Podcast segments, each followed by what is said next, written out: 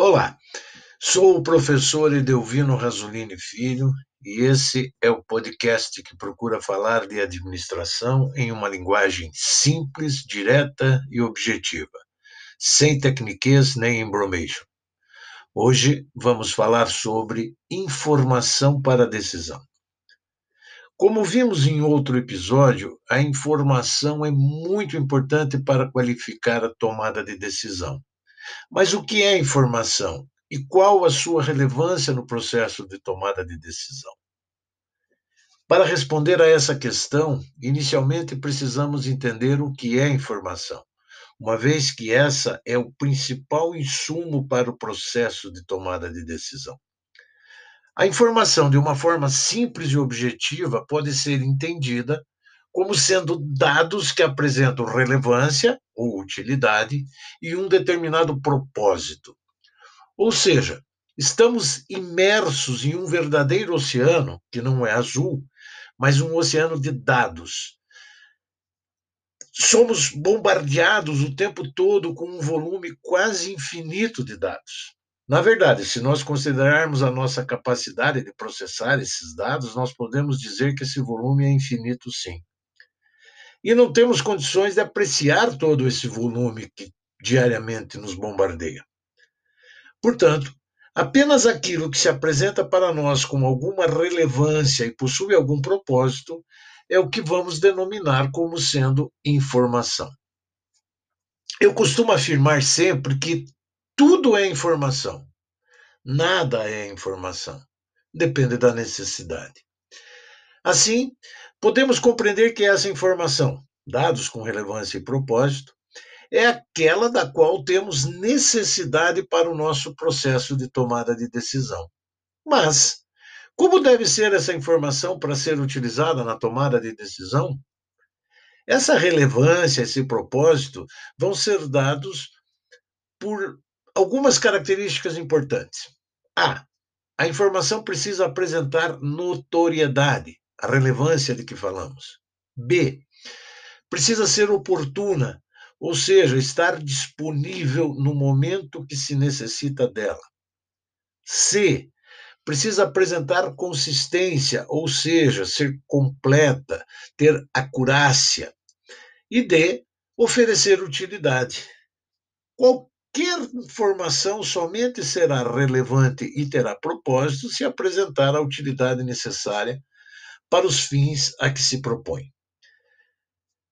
É preciso que o responsável por tomar a decisão, o administrador, seja capaz de relacionar os dados e operar sobre eles de forma a dotá-los de relevância e propósito, com as características que acabamos de descrever.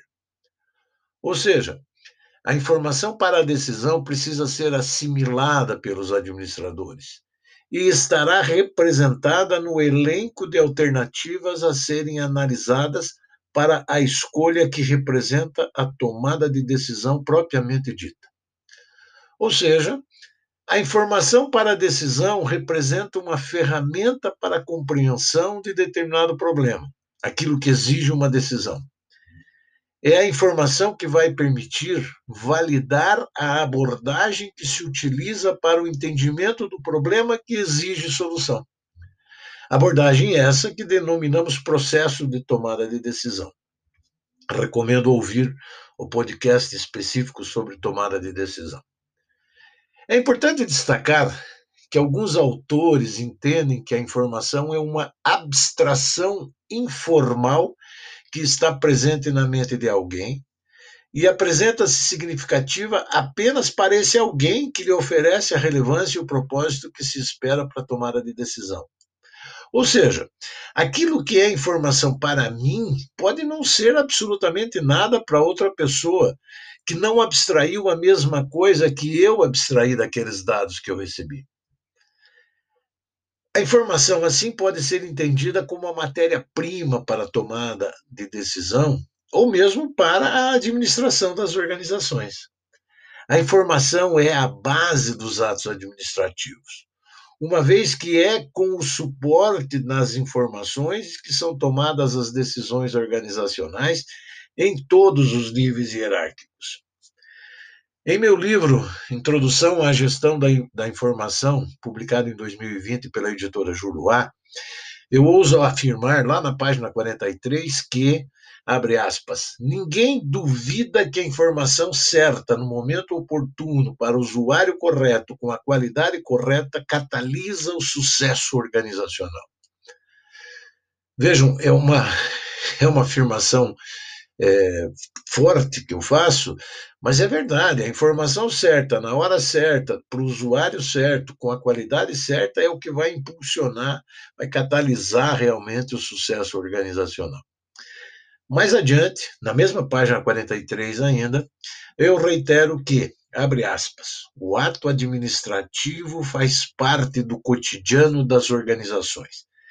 Ele visa corrigir eventuais desequilíbrios no sistema que costumam ocorrer muitas vezes. É essencial tomar decisões para realinhar o sistema organizacional, fazendo-o se comportar conforme o previsto, rumo aos objetivos estabelecidos no planejamento. Percebam que nós estamos falando aqui de um, de um mecanismo né, que implica na tomada de decisões para realinhamento do sistema, ou seja, o sistema nunca vai se comportar linearmente, ele vai apresentar oscilações e aí eu tenho que estar monitorando para fazer as correções de rota necessárias. Ou seja, isso quer dizer que o papel do administrador é administrar. Simples assim. Aplicar o ciclo universal da administração, o chamado PODC planejar, organizar, dirigir e controlar.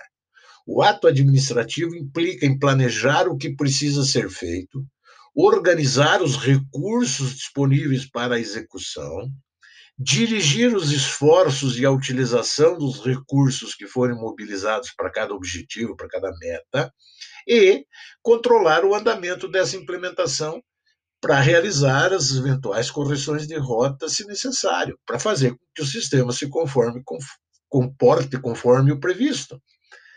Para fazer tudo isso acontecer, obviamente, é essencial contar com informações de qualidade, pois tudo isso implica em tomada de decisão, que é a essência da administração. Com isso, nós chegamos ao final de mais um podcast e eu quero desejar a todos os meus ouvintes sucesso pessoal e profissional sempre.